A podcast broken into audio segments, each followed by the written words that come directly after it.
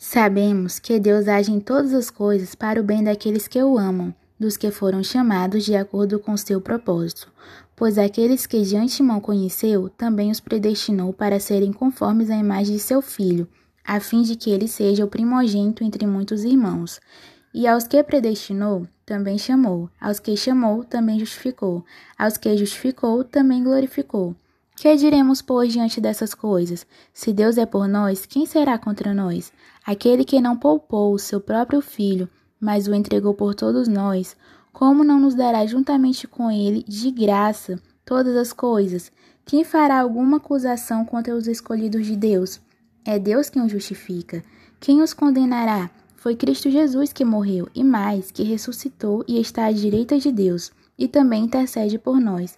Quem nos separará do amor de Cristo? Será tribulação, ou angústia, ou perseguição, ou fome, ou nudez, ou perigo, ou espada?